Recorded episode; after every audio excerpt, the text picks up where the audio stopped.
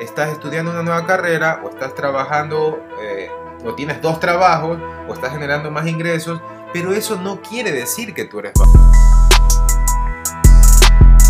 Hola amigos, ¿cómo están? Bienvenidos nuevamente a mi canal. Yo soy Eric Pozo y este es su canal Como Pana. Hoy, 1 de mayo, feliz día a todos los trabajadores. Y tomando esto como referencia, tengo amigos que hoy por hoy están teletrabajando y me han contado sus experiencias de esto que realmente ha sido nuevo porque me dicen que se trabaja más de lo que se trabajaba en oficina, los niveles de control y de presión son distintos a los que, a los que habitualmente ellos tenían dentro eh, o con sus compañeros de trabajo dentro de, su empresa. Pero que bueno, que es lo que hay y que básicamente hay que trabajar y lidiar con eso. Aprovechen, chicos, los que me están escuchando y los que están teletrabajando, aprovechen, síganle dando duro porque esa es la única forma de sacar una economía adelante.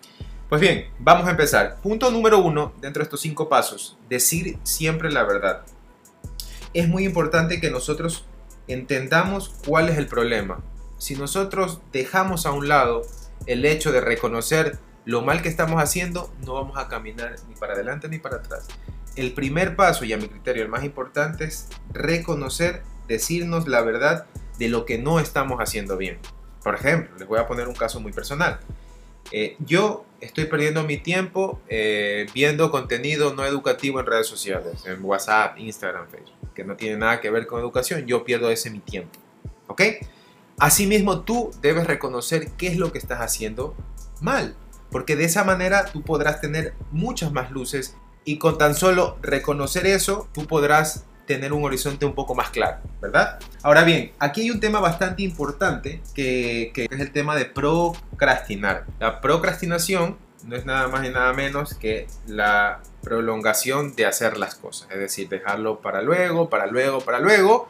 Lo que sí va a estar mal es que no reconozcamos. Es decir, que si tú quieres ir, por ejemplo, al gimnasio y de pronto les da prioridad, que ese es otro punto, a educar o a enriquecerte mentalmente con nuevos conocimientos, pues bueno, esa es la prioridad que le diste en ese momento al estudio y no al ejercicio, pero eso no quiere decir que tú seas una mala persona.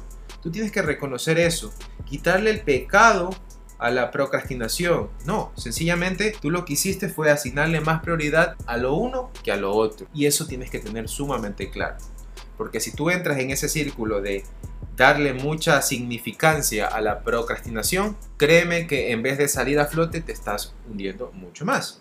Punto número 2. Revisa cada palabra que dices. A menudo las personas, y yo soy parte de ellas, nos autocriticamos constantemente y eso nos hace pedazos. Cada vez que nosotros nos estamos evaluando y nos criticamos fuertemente, en vez de salir adelante, en vez de solucionarlo, no lo hacemos. Más bien nos hundimos, nos eh, metemos en una burbuja de, de lamento, de queja, de dolor y no logramos nada. Tú debes medir muy bien las palabras. ¿Por qué? Porque si tú, por ejemplo, dices, soy vago para ir al gimnasio o soy vago para estudiar una nueva carrera, pues evidentemente esa parte puede ser real, pero no quiere decir que tú no estés haciendo algo. Es muy probable que tú estés, en vez de ir al gimnasio, estás estudiando una nueva carrera o estás trabajando eh, o tienes dos trabajos o estás generando más ingresos, pero eso no quiere decir que tú eres vago. Punto número 3 es define tus prioridades.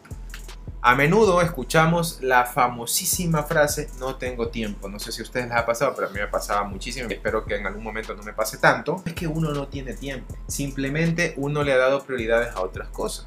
Es así de sencillo. Entonces, si tú quieres hacer algo, pues haz una tablita donde tú pongas o enlistes todas las cosas que tú quieres hacer en orden de prioridad. Entonces, bien, si tú quieres ser disciplinado, teniendo en cuenta hasta este punto número 3, anda poniendo las prioridades a las cosas. ¿Ok? Ahora bien, punto número 4. Tú debes elegir cuál es el resultado que quieres buscar. Y aquí hay un temita también importante, ¿por qué? Exagera muchísimo en los resultados y en las metas. Y es ahí cuando la gran mayoría de personas caemos. ¿Por qué? Queremos hacer una determinada cosa y resulta que pon objetivos con tiempos reales, con tiempos que a ti no te presionen mentalmente y a la larga llegues a cuestionarte y terminas desmotivándote. Entonces, no hay éxito sin compromiso y tienes que tener muy, muy en cuenta esto.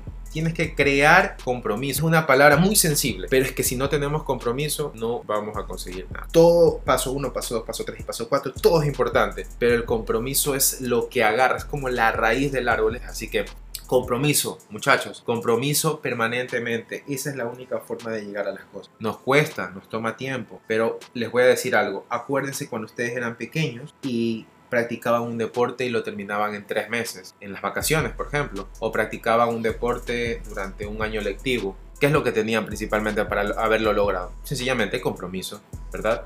Acuérdate que si tú de peladito, de chiquitín, lo hiciste, pues ahora lo puedes hacer mucho más porque ya eres más sensato, más formado y tienes más decisión propia. Busca gente que esté relacionada con tus mismos intereses y con tus mismos objetivos y que el nivel de compromiso sea bueno. Así que ya lo saben, no hay acción y no hay superación. Punto número uno, decirnos la verdad, ¿ok? Decirnos la verdad. Punto número dos, revisar cada palabra que decimos. No quiere decir que soy vago porque no he aprendido un idioma, no Sencillamente le he dado prioridad a otra cosa. Número 3. Define tus prioridades. Esto va conectado con lo anterior.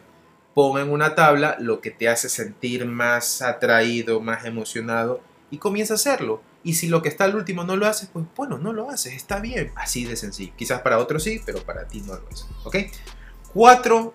Tú eliges realmente poner tus resultados medibles, reales, yo sé que el tiempo es, es, un bien que no lo recuperamos nunca, pero si lo ponemos un corto plazo, no lo cumplimos y otra vez regresamos al paso inicial.